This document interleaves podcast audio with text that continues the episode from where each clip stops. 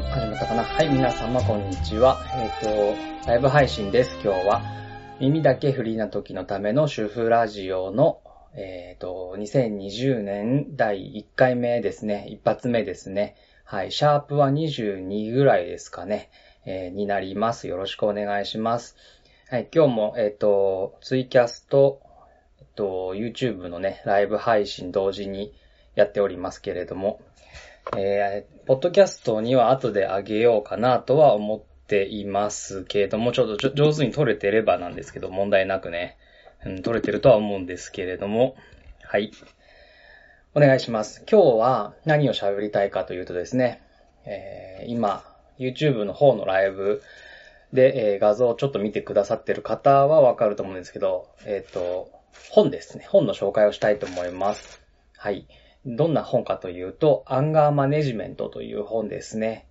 アンガーマネジメント聞いたことありますか？皆さん。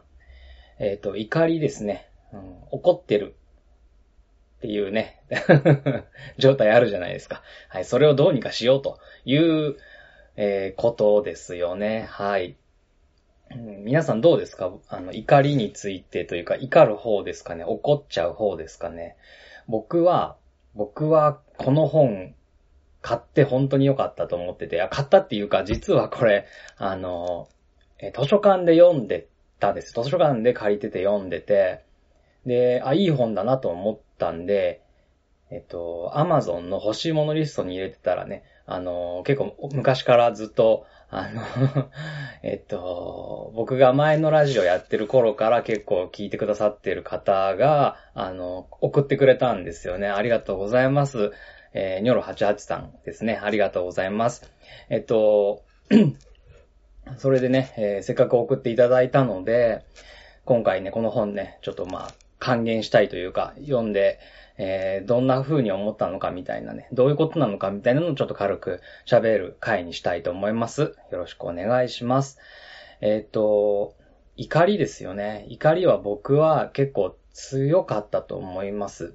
はい、強かったっていうか、これからももしかしたら強くなる可能性はありますよね。人っていろんな状況によって、こう、怒りが、えー、出やすい環境だったりとかいろいろあるじゃないですか。うん、だけど、えっ、と、まあ、原因と解決法と、うん、とにかく、あ、すいません。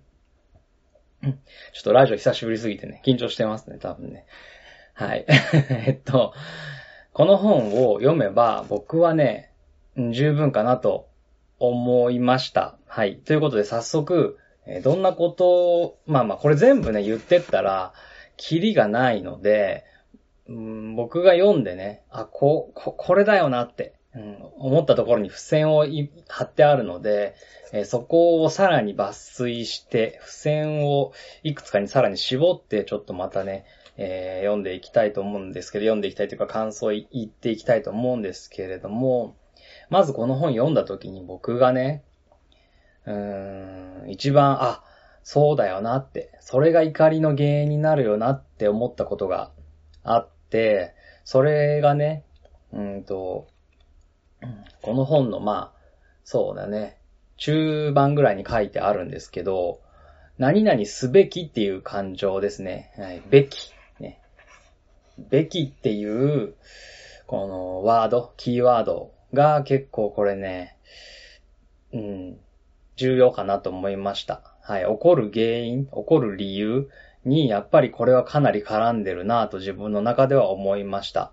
要は、自分にとっての当たり前がですね、えっ、と、すべてだと思うと人は怒ってしまうなぁというのを感じました。これは僕が、えっ、と、そう思ってた節もあるし、人が怒ってるのを見て、あ、やっぱべきが強いのかな。何々すべきだろ、みたいな。これが正しいだろうとか、うん、そういうのがいろんな差別だったりとか、うん、いろんなことの原因になってるんじゃないかなと、えー個人的にはすごく思いました。納得しましたね。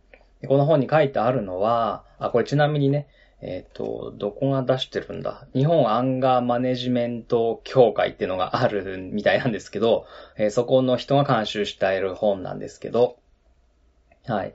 で、ここの本に書いてあるのは、やっぱりね、この何々すべきっていうのに正解はないよっていうのが書いてあって、まあこれは真理だなと思いました。はい。えー、やっぱりね、僕もそうですね。常々、えー、これを読んでから思うようにしてるんですけど、やっぱ時代によってもべきって違うし、ね、僕が小さい頃とか、えー、まあ昭和、僕は昭和生まれなので、昭和の価値観、えー、と、まあ昭和の中期、昭和の初期、まあ全然違うはずじゃないですか。それと令和の今、令和3年の今、もちろん違って当然ですよね、常識とかね。世界が変わっていくから、どうしてもね、そりゃ変わりますよね、常識も。うん。で、えー、人の立場とかによっても何々すべきっていうのは違うだろうし、国籍とかね、国を超えたら常識も変わるし、みたいなところでね、で今インターネットで世界中が繋がっているような状況なので、やっぱりこの何々すべきみたいなものが強いと、まあ損しかしないんじゃないかなと思いました。喧嘩とか怒ったりとかってするのってのが、まあやっぱ時間の無駄というかね、やっぱり僕らのえっと、生きてる目的みたいなことを 究極的に考えればですよ。まあ、死ぬ、死ぬじゃないですか、僕らは。人間はね。死ぬまでに、うん、どうやって楽しく生きていくのかな。死ぬ直前に、ああ、生きててよかったな、楽しかったなって思えば勝ちみたいなところがあるんじゃないかなと僕は思ってるので、えー、この怒る原因、このアンガーマネジメントがね、できればできるほど絶対楽しいと思うんですよね。ってことはやっぱり人の、うん、あ違う、自分だけの価値観で何々すべきみたいな、うん、ことを強く持つのはやっぱりあまり損なのかなと思います。はい。うん、思いました。これ読んでね。はい。べきは人それぞれ違うんだから、そんなので怒ってもしょうがないし、うんと、っていうね、ことですね。はい。で、えっ、ー、と、自分が怒ってしまう、それでも怒ってしまうこともあると思うんですけど、まあその何々すべきみたいなところの境界線みたいなものを、まあ、決めるのがやっぱいいんじゃないかなと、うん、思いますけどね。まあその辺のね、具体的、まあこの本ね、まあざっとどういうもんなんだろうと。アンガーマネジメントっていうのはどういうもんなんだっていうことと、あと、えっ、ー、と、怒りっていうものの原因、うん、と、えっ、ー、と、実際の対処法みたいなことが書いてあります。はい。だからまあ、これ読めば原因から対処法まで全部わかるっていうようなね、感じです。で子供も読めるぐらい結構ね、あの、1ページに1行みたいな、1行ぐらいしか書いてないみたいなページとかも最初にあるし、すごいね、読みやすい本ですね。うん。あ、これ後でじゃあ、えっと、Amazon のリンク貼っておきますけれども、一応ね。はい。僕これ別にね、もちろんお金もらってるわけじゃないんですけど、僕は結構悩んできたんで、怒りの、怒りの感情が出た時に強くて、僕は結構我慢してしまうタイプで、怒ってるんだけど我慢しなきゃみたいな気持ちで我慢を我慢、我慢、我慢、我慢で重ねてったら、うん、大爆発するみたいな。はい。なんか、そうですね。切れやすくはないんですよ。切れやすくはないからこそ、爆発した時の怒りがもう自分でもなんか暴走してしまうというか、それで暴力振るったりとかはないんですけど、うーん、ね今、あの、マーベル、マーベマーベルシネマティックユニバースでしたっけ？あの、マーベル作品、ハリウッドのね、映画の、を今頑張って見てるとこなんですけど、続けてね。まあ、あれで言うとハルクですよね。インクレディブルハルク、あの、緑のおじさんですよね。はい。まあ、気持ちわかるというかね、あの、我を忘れて怒っちゃう、うん、っていう気持ちわかるぐらい結構、本当に怒ってしまうと、なんかもうその怒りにとらわれて結構毎日が楽しくないというか、僕は結構長く引きず、長く、うん、その怒りをね、新鮮に思い出してしまうっていう、うん、悪いところがあって、うん、それの解決法もこの後ちょっとね、言います。僕はこの本読んで、えっ、ー、と、こういう風に、捉えることによって長引く怒りをちょっとコントロールできるようになったんで、えー、それこの後じゃあちょっと話しますけどね。そう。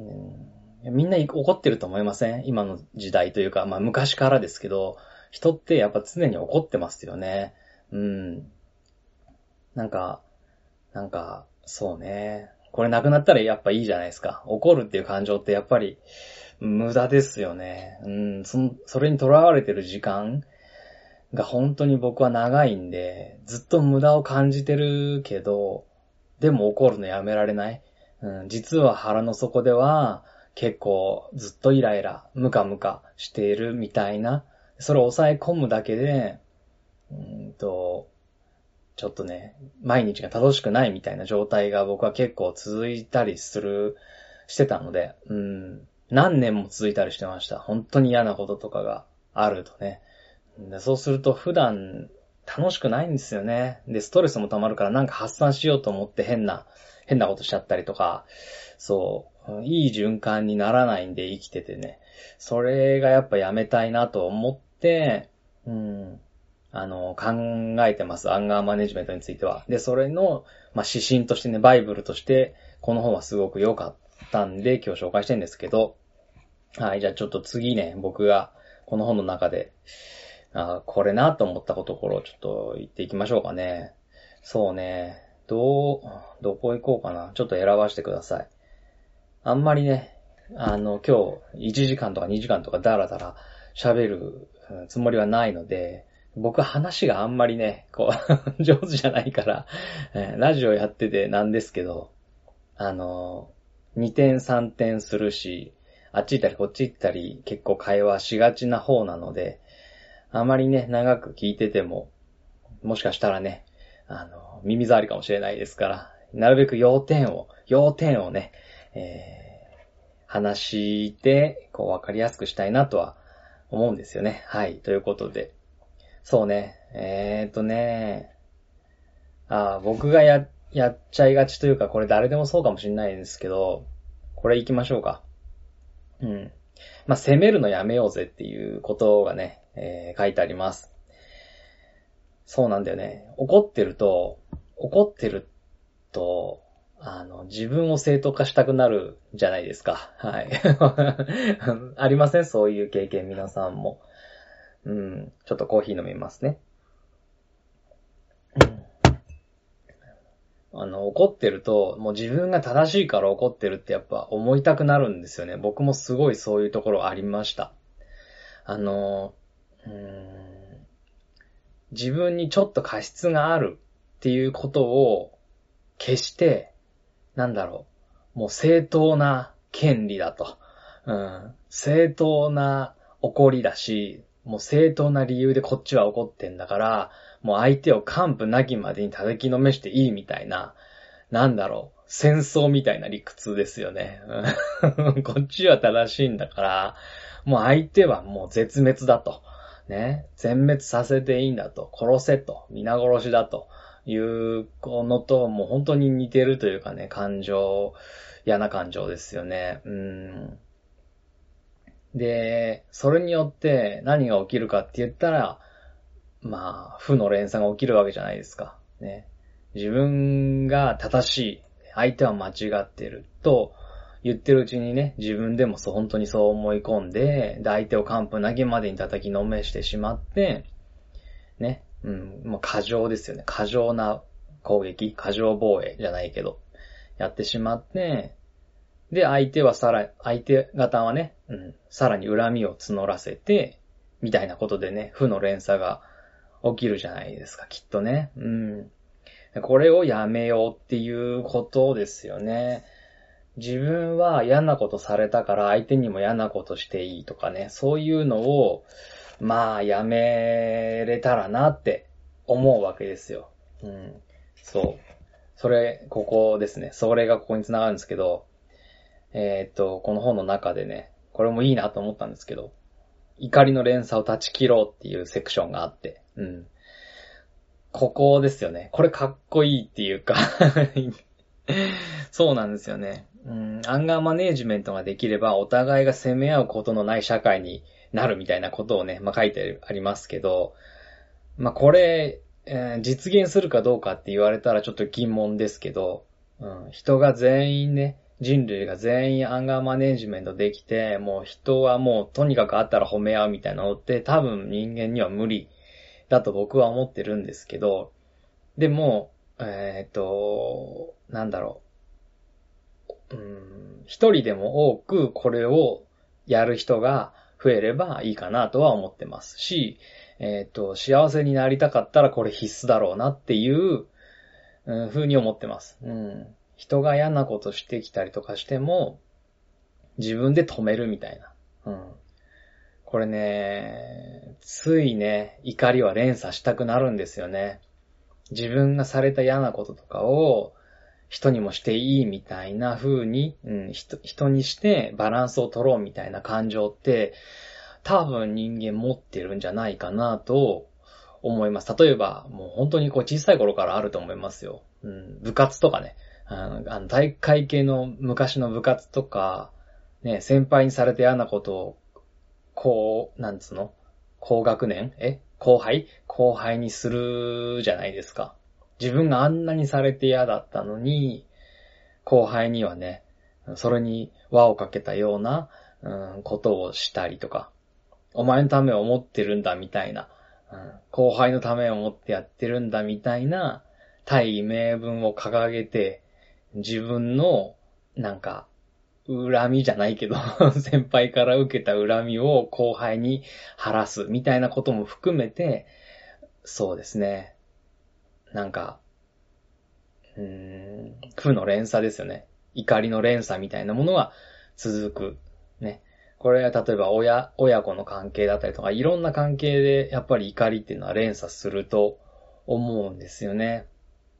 でも、ここ誰かが止めないと、もうずっとなんか、ネズミ山式に怒りが増長していってしまうじゃないですか。はい。なので、うん、これ断ち切れたいなって、すごい思います。うん、ちょっと話ずれるけど、ずれるっていうかずれないんだけど、さっきも言ってた、僕今ね、マーベルシネマティックユニバース、マーベルシリーズをね、アイアンマン、一番最初のアイアンマンから最後のアベンジャーズのエンドゲームまで頑張って見てるところで、あと、あと残すはね、えっ、ー、と、エンドゲーム、最後のやつを、えー、見る、ん残すのみなんですけど。で、ここまで見てきてて、かなり作品ありますよね。二十何作品ぐらいかな？あるのかな？うん。あ、ちなみにあの、えっ、ー、と、ディズニープラスっていうえっ、ー、と、サブスクに入って、1ヶ月無料なんで最初。入って今見てます。はい。で、そうね。そのシリーズの中で、一番僕がかっこいいなと思ったのは、ブラックパンサーというね、えー、ヒーローなんですけど、ワカンダというね、架空の国を治めてる、まあ、国王というかなんですけど、まあ、ヒーローなんですよ。全身真っ黒の、えっ、ー、と、方で、アフリカ系のね、えヒーローなんですけど、アフリカ系っていうか、まあまあアフリカの ヒーローなんですけど、その人がね、途中で、えっ、ー、と、キャプテンアメリカシビル・ウォーっていう、うーんと、な、作品の中でね、えっ、ー、と、なんだろう、自分の親、全国王を殺した人をね、うん、殺そうと して追ってくるんですけど、でも実は、えっ、ー、と、その、自分の国、全国を、自分のお父さんを殺した人っていうのは、うーん、まあ元はいい人なんですよね。だから、被害者だったんですよ、要は。あの、体改良されて、洗脳されて、えっ、ー、と、自分の意思なく、うん、やってしまったこと、うん、殺戮をしてしまってた人で、で、うん、まあまあまあ、キャプテンアメリカっていう人の親友なんですけどね、その人が。で、その、あ、ネタバレしちゃった今、大丈夫？見てない人。まあまあでも、あの、うん、忘れてください。忘れると思う。見てるうちにわかんなくなると思いますけど。まあ要は、その、これで僕がね、あの、ブラックパンサーが、えっ、ー、と、恨みをあなたに晴らしても、いいけど、なんか、俺はここで断ち切るよみたいな話をするシーンがあるんですよ。うん。ぶっ殺したいけど、俺のね、えー、俺の、僕のね、こう、お父さん殺して、もうずっとぶっ殺したいと思って追ってきたけれども、この怒りの連鎖はね、うん、僕がもしあなたを殺したとしても、あなたの、あなたを大事に思ってる人が僕を恨むだろうから、みたいなことですよね、要は。はい。怒りってのは連鎖してしまう。本当に殺したいけど、でも僕はここで断ち切るよっていうことですよね、要は。ブラックパンサーの言ったセリフっていうのは。あれはかっこいいなと。アンガーマネージメントの究極ですよね。親殺されても、いか、その怒りの連鎖をね、断ち切ろうとしてる、もう、かっこいいヒーローですよ。うん。だから今のところ、僕の中のね、アベンジャーズの中の一番かっこいい人は、ブラックパンサーです。はい。っていう話でしたね。ちょっとそれてんだかそれてないんだかわかんない話して申し訳ないですけど。まあだからね、すごいその辺面白かったです、やっぱり。うん、その、このアンガーマネジメントの本読んでて、で、ブラックパンサー見て、ブラックパンサーがね、怒りの連鎖断ち切ってた、断ち切ったその瞬間の演技みたいなシーンを見てね、やっぱ感動しちゃいましたよね。すげーって。うん。ブラックパンサーのアンガーマネジメント力やばいってなりましたよね。怒りの連鎖。断ち切ったなーって。はい。うん、かっこよかったですね。で、あの、この怒りの連鎖断ち切ろうっていうのは、この、ここにも書いてあるんですけど、日本アンガーマネジメント協会の理念らしいですね。はい。とにかく、この怒りの連鎖断ち切るために、うん、この本を出してるみたいな、うん、勢いですよね。アンガーマネジメント協会っていうのも存在してるという、ね、はい。ことですね。うん。怒りには身近な対象に対してほど強くなり連鎖するという性質がありますって書いてありますね。うん。そう、身近な人に対しての怒りって強くなりますよね。あの、殺人事件の何割かは、もうず、昔からずっと家族内で起きるっていう話とかもあるじゃないですか。ね。関係が近いほど、やっぱ、えー、なんだろう、か、なんつうの、うんと許容できるところも少なくなるというかね、甘えもあるし、えー、接する時間の長さとかね、うん、付き合っていかなきゃいけない近さとかね、そういうものが怒りを増長させるみたいなのっていうのは昔からあるとか、ね、ずっと、ね、太古の昔からあるって言うじゃないですか。うん、これはありそうですよね。はい。連鎖する、ありそうですよね。うん。これを断ち切れたらやっぱりかっこいいなと思います。でね、この本がやっぱりいいのは、この、こういう怒りの連鎖断ち切るっていうのは、できるよって言ってるところがやっぱいいんですよね。この本読んだら、読んだらって言ったら書いてないけど、この本読んだらね、えっ、ー、と、誰でもできると思うんですよ。えー、ここにも書いてありますね。アンガーマネージメントは誰でも取り組めますって書いてあります。うん。誰でもできますじゃないですよ。誰でも取り組めますって書いてあるんですよ。これ大事なことだなと思います。あの、そうなんですよね。天才じゃなくてもこれできるっていうことなんですよ。僕の捉え方ですよ、これ。あの、天才だからもうアンガーマネジメントうまいよねっていう人多分いると思うんですよ。怒りなんていうのは無駄なんだからっていうのがなんかこう、天性の際で、天部の際で身についてて、そういうの上手な人っていると思うんですけど、ね、僕みたいな下手な人、うん、ハルクみたいな、インクレディビルハルクみたいな下手な人でも、ハルクでもアンガーマネジメントは取り組めるっていうことですよね。はい。解決できるかどうかは別ですけど、取り組めるっていうことですよね。うん。で、えっ、ー、と、年齢、性別、職業、学位に関係なくすべての人が簡単にシンプルに繰り返しできるテクニックなんだというのを書いてあります。マネジメント、アンガーマネジメントっていうのはね。うん、これがね、やっぱね、勇気をもらえるところというかね、自分はもうこういう性格なんだと。怒ってしまう性格なんだからどうしようもないでしょって。うん。怒りっぽいなんで、俺は短期なんだって言って開き直る、じゃないよと。うん。それは、あの、コントロールしようとすることは誰でもできるよっていうのは、救いですよね。はい。この本読んでて、やっぱ救われるところです。僕も、こんなに怒り、怒りが、怒りが、うーんと、持続してしまう。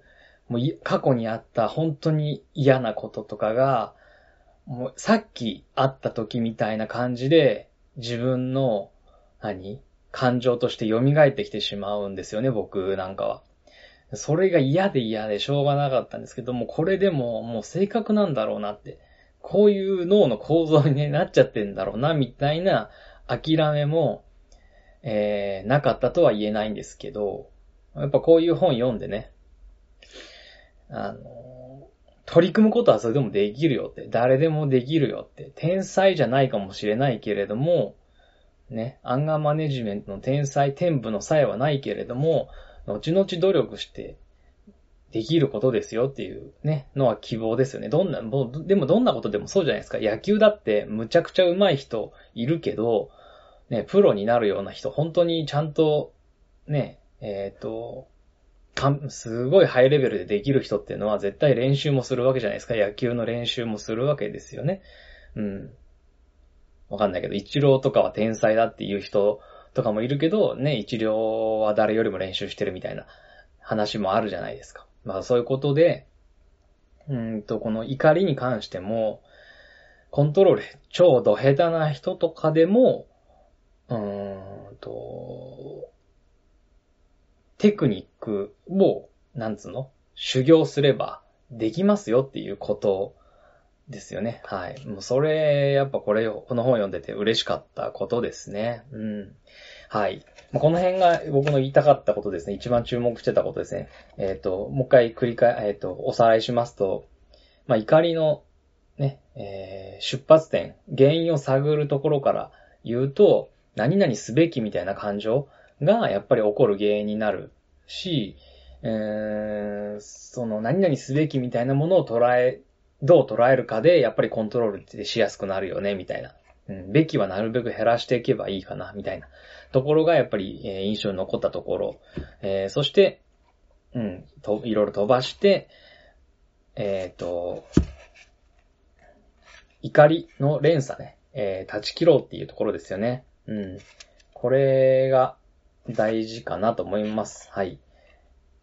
そうですね。うん。怒ってしまうっていうこと自体をやっぱりやめていく。うん。勇気を持ってね、ブラックパンサーのようにかっこよくね、怒りっていうものを連鎖させない。うん、っていうのが大事だなと思いました。うん。で、それを、じゃあどう、ね、どう対処していくんだみたいなのは、いっぱい載ってますんで、ちょっと今日は紹介しきらない、しきれないとは思うんですけれども、えっ、ー、と、本当にすぐできる系と、えー、習慣づけることによって解決する系とかね、いろいろこう分けてくれてあるんですけど、これね、どれか、すごいいっぱいあるんで、どれかは絶対自分の中の怒りに当てはめるやつ、当て、当てはまるやつあると思うので、はい、あぜひね、読んでみてほしいですね。怒りが、コントロール下手な人は、うん、下手だなって自分自身が思ってる人はね、ぜひ、えー、読んでみるといいんじゃないかなと思います。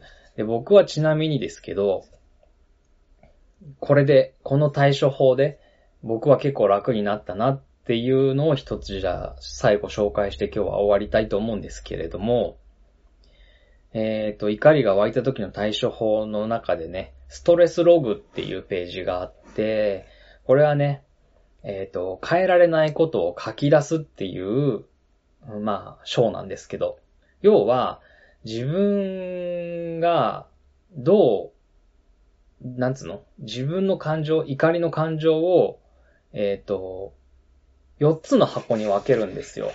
はい。4つの箱に分けて、どこに属するものかを決める。うん。あの、振り分ける。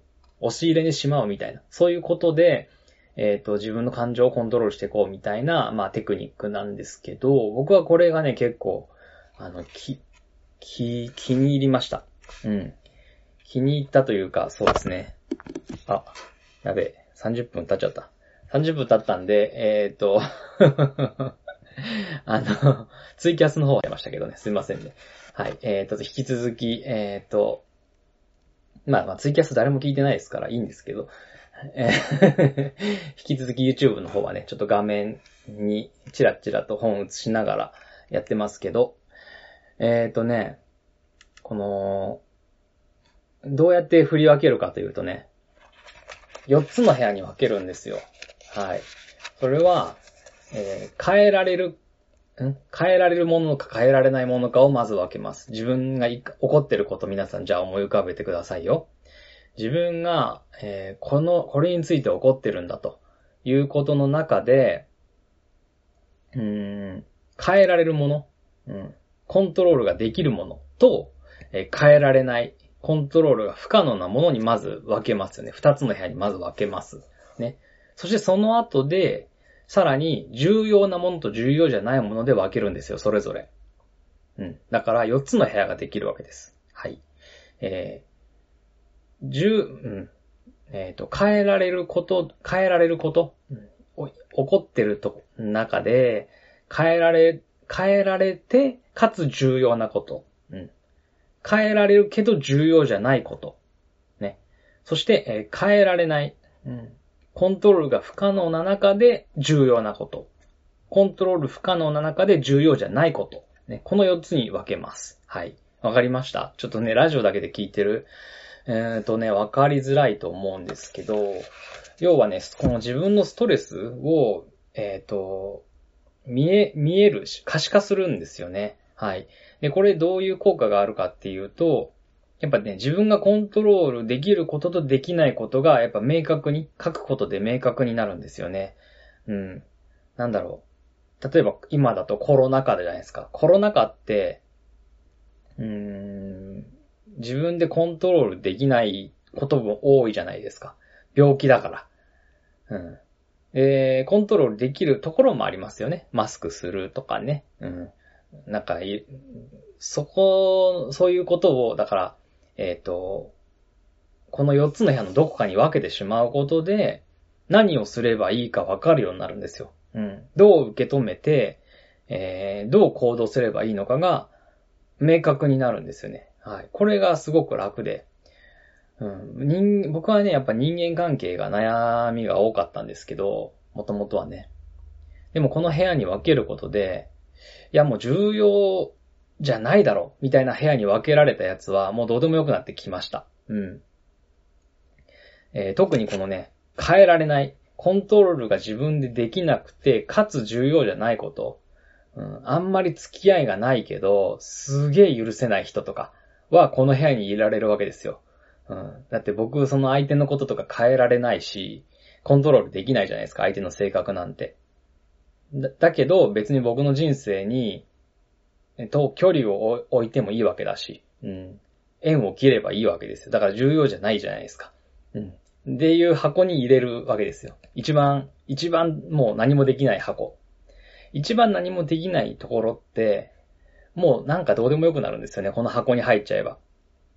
変えられないし、重要じゃないんだったら、もうどうでもよくないっていう気持ちに僕はなって、え怒りが結構和らぎました。はい。で、変えられてコントロール可能なこととかは、あの、具体的にじゃあどうやろうかな、みたいなのが見えてくるんで、えっ、と、それをやるかやらないかは別として、なかなかね、いいんじゃないって。うん。あ、じゃあ、まあまあまあ、何か問題が来たら、こう、こうしようかな、みたいな具体的な、えーやることが見えてると楽ですよね。うん。あすいません。ちょっとコーヒー飲みますね。そう。やっぱやることが分かってると人って楽ですよね。お仕事とかも最初慣れないうちが大変なのって自分がやることがよくわからないからじゃないですか。で、どんなお仕事もやってるうちにね、朝出勤したら、まずこれをやって、これをやって、こうやって、こうやって、で、お昼食べて、お昼後にはこれこうやってやって、まあまあ今日時間内に終わるなとか、そういうこう段取りが自分の中でね、やることがわかるから、うんと、負担が楽になるじゃないですか。うん。それと同じで、このストレスが、ストレス、怒り、怒りが、怒りをどうコントロールするかがね、えっ、ー、と、段取りが分かってれば、すごく楽になりますよね。うん。ストレスが減る。うん。すごく減ると思思います。はい。だからね、僕にとってはこのページすごい良かったですね。はい。この、ストレスログという技術ですね。変えられないことを書き出す。ね。変えられること、変えられないこと、重要なこと、重要じゃないこと。この4つに、えっ、ー、と、書き出して。で、すいません、ちょっとね むせちゃう。えー、っと、そう。この4つに書き出すことで、本当に楽になりますよ。あの、ここんなの本当にペンと紙1枚、ペラ1のものがあって、なんか十字にね、ビーって線を引いて書けばいいだけなんで、これ一回やるだけで相当ね、僕は楽になりました。うん、どうしようもねえじゃん、これみたいな。うん、重要じゃないやつはもう解決方法ないんで、ほっとくしかないんですよね。はい。もうこれ変えられないし、自分でも。そして重要でもないし、みたいなことで、うーん、もうもうしょうがねえわっていう箱に入れれば、まあ我慢できるようになるっていうか、まああんまりストレス感じなくなるというかね。うん、もうこれを変えるには世の中をひっくり返さなきゃいけないみたいなレベルのものになっちゃうんで、そうす、それ無理じゃないですか。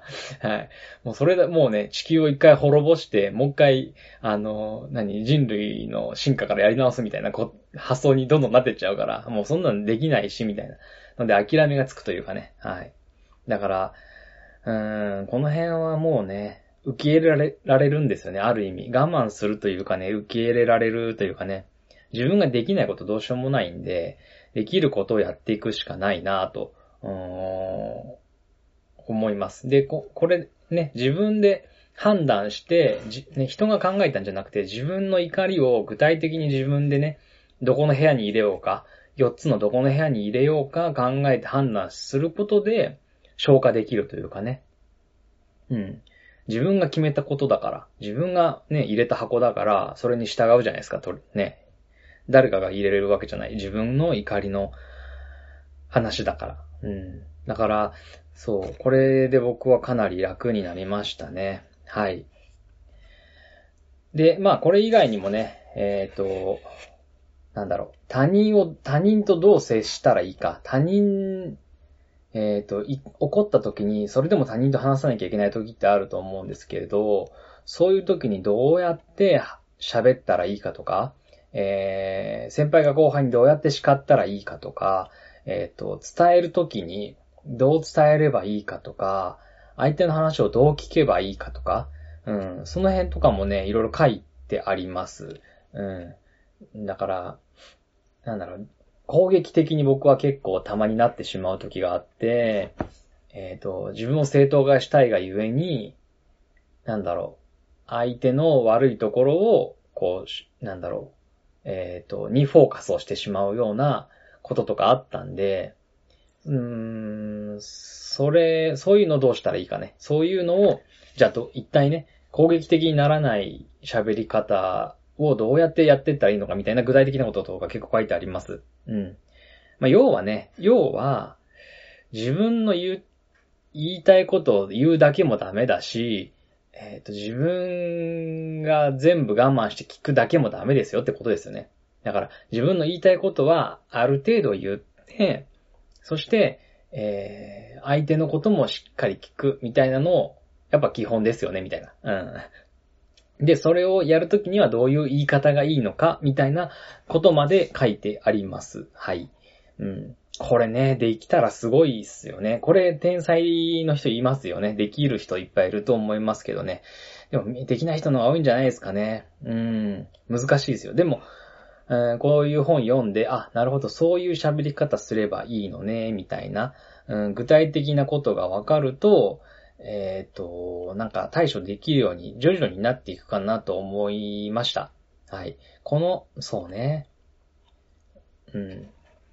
この本読んで一発でそれができるかって言ったら多分できないんですけど、何度も何度もこうやってちょいちょい1ページずつね、もうこれね、レッスンいくつみたいなので、もうほんと1ページしかないんですよ。1ページで次また別の話になるんで、なんかもう、えっ、ー、と、ね、1日の中でたまにこれ手に取って、ペラッとどっかのページめくって、そこ読むだけで全然いいみたいな 作りになってるんで、えっ、ー、と、あんまりこう読み込まないでいいと思うし、順番どこからでもいいと思います。うん、一旦通して読むのはありですけど、えっ、ー、と、最初から読まなくてもいいかなっていう本の本当にいい、なんか、うん、いい、いいところですね、この本のね。うん。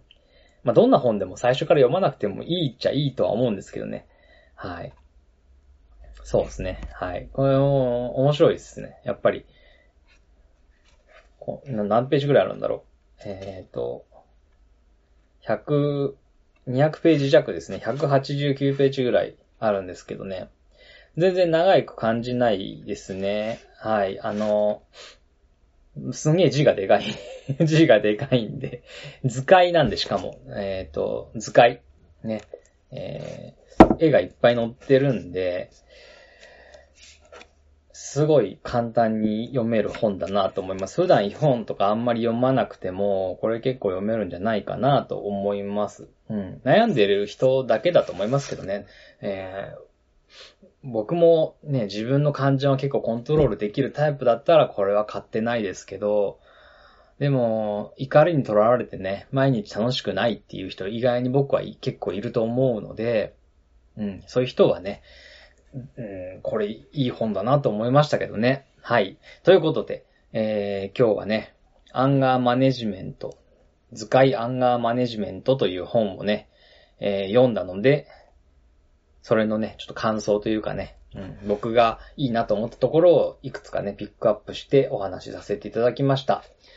まあ相変わらずね、お話は下手なので どのくらい伝わったかどうかはわからないんですけど、まあでもね、えっ、ー、と、2021年の一発目のライブ配信ということで、ちょっと久々に、久々な、感じというかね、あのー、たまにやっとかないと、僕自身もちょっとこのリズムにならないので、本当はね、本当は、うん、配信いっぱいしたいんですけどね。はい。いっぱいしたいんだけど、なかなかできないですね。うん、サボってしまう。サボってしまう。うん、そう。情熱がね、情熱がなかなか湧かないんですよね。そう。これ難しいですよね。情熱をね、キープするのってすごいやっぱ難しいですからね。はい。これだからあれですよね、こう聞いてくれる人がもっと増えれば、多分ね、えー、情熱ももっと湧くんでしょうけどね。チャンネル登録者数とかももうちょっとずつ増えてってくれると、やっぱやる気出ますからね。はい。本当に。だでもそれにはやっぱ僕の話が面白くないといけないから、このいい循環になるのすごいやっぱね、こう大変だと思うんですけどね。まあでも、2021年もね、僕はコツコツこうやってライブ配信やったり、えっ、ー、と、うんとメインチャンネルの方で料理やったりとか、えー、ね、今このライブ、うんと、ライブでラジオやってる配信で、えー、ラジオやったりとか、まあ、料理以外のこと全部ね、えー、サブチャンネルでやってるので、うん、こっちの方もコツコツと続けていきたいなと思ってますのでね、2021年も皆様どうぞよろしくお願いいたしますということで、えー、今日のライブ配信終わりたいと思います。ありがとうございました。